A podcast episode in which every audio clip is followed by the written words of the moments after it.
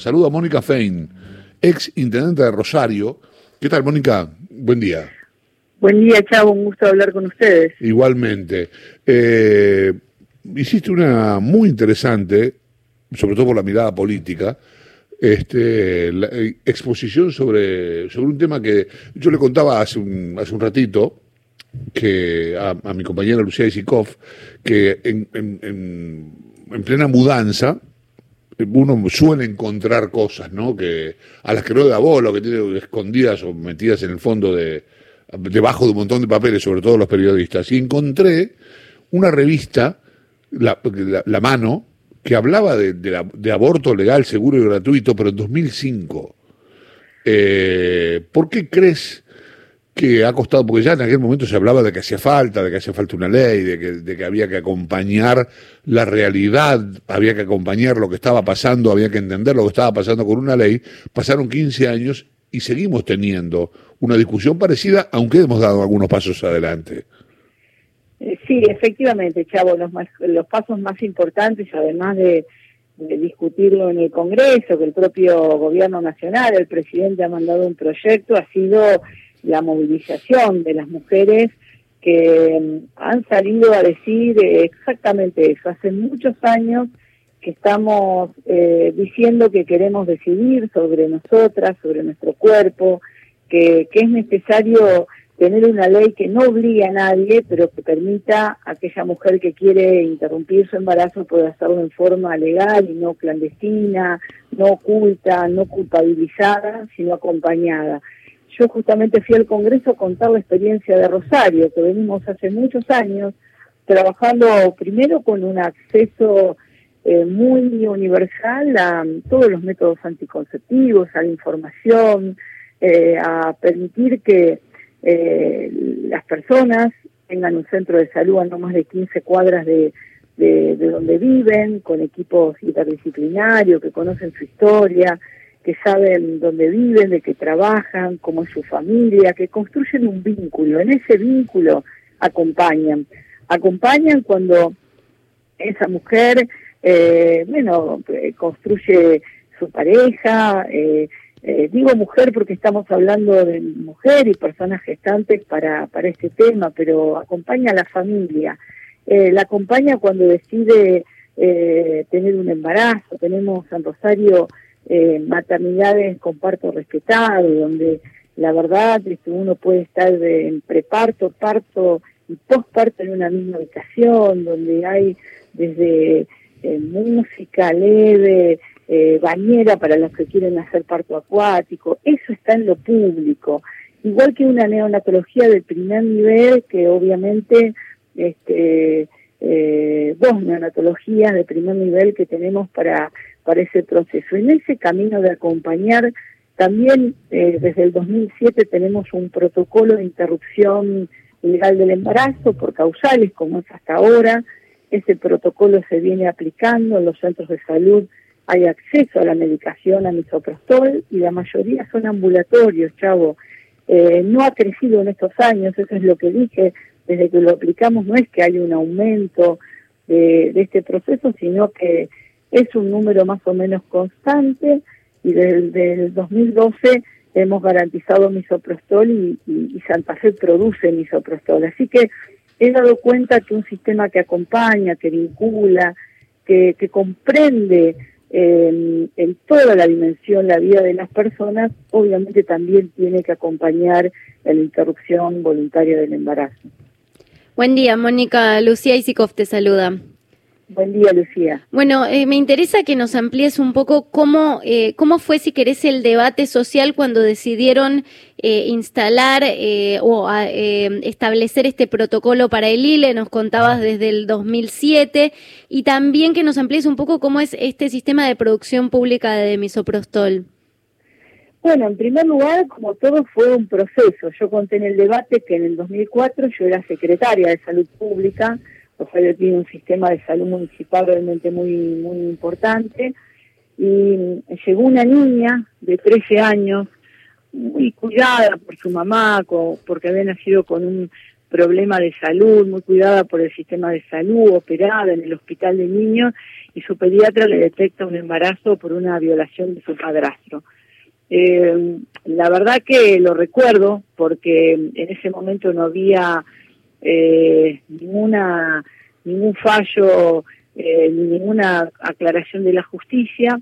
Y, y, la verdad que se había hecho en el 2003 el primer encuentro nacional de mujeres donde se había discutido el, el tema aborto y vinieron las mujeres autoconvocadas a Rosario de Rosario a pedirnos que resolviéramos el problema de esa niña, que por supuesto eh, su cuerpo era como de unos nueve años, su mamá lloraba desesperada y decía, ayúdenme a solucionar este tema. Y desde ahí, eh, junto a esa del movimiento de mujeres, comenzamos a trabajar con todos los equipos, con los equipos de atención primaria, de hospitales, ver qué situaciones encontrábamos, quiénes llegaban, en qué condiciones, cómo acompañar hasta que finalmente en el 2007 se aprueba la ordenanza, eh, porque creo que todo es un proceso de comprender y respetar, de construir vínculos. No es que alguien va a un centro de salud y no conoce a nadie. Cuando uno llega y, hay un vínculo, obviamente eh, comprende la dimensión del problema y en el 2007 eh, termina en una ordenanza de un proceso que se venía trabajando en todos los centros de salud y hospitales. Y obviamente que también hay objetores de conciencia, es un tema que se trabajó, se entrevistó a cada profesional para ver si qué objeción tenían. En muchos casos se pudo aclarar porque eran objeciones em, de distintas prácticas y una vez definido cuáles eran los objetores, cada vez que entra un profesional al sistema de salud, se hace por concurso y debe declarar si es objetor para que ninguna institución, centro de salud o hospital, sea una institución objetora, es decir, tenga personas que pueden acompañar la decisión de las mujeres. Así que, fue un proceso largo de equipos muy comprometidos que en la pandemia, y lo quiero rescatar, no cerraron las puertas, más de 50 centros de salud con más de mil personas recorriendo el barrio, llegando a quien es diabético con con su, medicación por dos o tres meses porque sabía que era mejor que no fuera al centro de salud o al que hipertenso y también a las mujeres que, que tienen, están registradas y reciben su anticoncepción oral o algún otro método anticonceptivo. Ese fue el camino y sigue siendo el camino de respetar, de acompañar, un sistema que amplía derechos y que respeta y acompaña a las personas. Y bueno, la realidad es que cuando en el 2012 nosotros comenzamos a comprar misoprostol para que estuvieran los centros de salud y, hubiera un acceso más em, sencillo, obviamente siempre acompañado. Se hace una entrevista, se habla con mucho con, con la mujer. En muchos casos de ese diálogo surge la continuidad del embarazo o la decisión ya irreversible de esa mujer de eh, interrumpir ese embarazo. En ese contexto hay eh, acceso a misoprostol y por causales, es decir, las causales son violación o que está en riesgo la salud física o psíquica eh, de la madre. Y, y, el Laboratorio Público de Medicamentos, el LIF, comenzó a hacer las pruebas para la producción, que afortunadamente hace un año y medio produce para todo el sistema de salud de Santa Fe, eh, nosotros tenemos un, un, laboratorio de producción pública de medicamentos en Rosario y uno que es municipal y uno que es provincial, y ambos producen distintos medicamentos, eh, porque también consideramos que el medicamento debe ser un bien social, gratuito y accesible, y obviamente la producción de misoprostol garantiza que más allá del presupuesto de cualquier sistema de salud esté garantizado en todos los sistemas. Em, a propósito de eso, buen día, soy Néstor Espósito. Quería preguntarle, Mónica, em, el, eh, el, proyecto de ley contempla que el suministro del misoprostol en hospitales públicos sea gratuito. Sí, por supuesto que eh, hoy a quien, quien tiene recursos eh, y tiene eh, tiene mecanismos para ir a la farmacia y comprarlo. Lo que pasa es que es realmente costoso para para muchísimas personas. Así que nosotros el Perdóneme, cuando cuando dice costoso, ¿cuánto sale la, la dosis de misoprostol necesario para Más o menos debe estar en 2.800, 3.000 pesos, pero puede acceder, es decir, aquel que lo tiene puede acceder. Por eso digo que eh, tenemos que saber cómo es hoy el sistema. El sistema público debe garantizarlo gratuito, como lo hace Rosario, sí, claro, la ley plantea que el sistema público debe garantizarle a las personas de forma gratuita. Y en el caso que una en el caso que una mujer te cuente con la cobertura de una obra social, ¿cómo sería en ese caso? Bueno, aquí la obra social del IAPOS, que es la obra social estatal, por causales también contempla la interrupción. Nuestro gobierno eh, de Frente Progresista, cuando lo planteó como protocolo, lo incorporó a la obra social estatal, es decir, que las eh, debe también incorporarse, obviamente, a las obras sociales como una práctica, como todas las prácticas de salud que se realizan. Usted dijo por causales, ¿qué significa eso?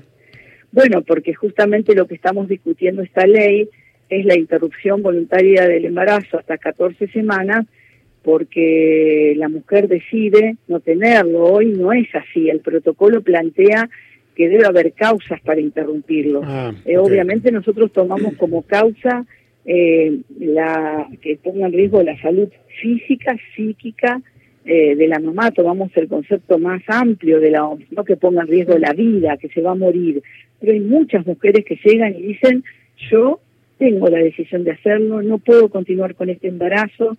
Hemos tenido casos de mujeres que han querido eh, atentar contra su vida para no continuar con ese embarazo. Entonces, lo psíquico, lo emocional es fundamental para analizar, no es solo porque ponen en riesgo eh, la vida en el embarazo, sino también su salud integral. Pero eso es una causa, por eso hay una entrevista y hoy se puede interrumpir el embarazo legalmente según el protocolo eh, por causas que están definidas. La ley que estamos discutiendo y que por supuesto apoyo, plantea que no es eh, que hasta las 14 semanas la mujer puede decidir eh, eh, no continuar con el embarazo sin dar las causas, simplemente por causas que ella conoce y, que considera que son suficientes como para decidir no continuar.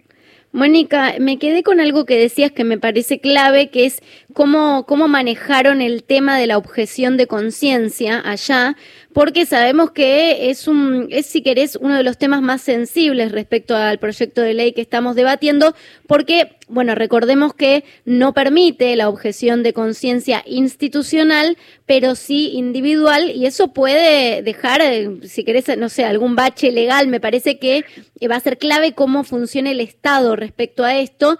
Eh, amplíanos un poco cómo, cómo manejan allá la objeción de conciencia y qué, qué ves vos en, en el proyecto que estamos discutiendo a nivel nacional.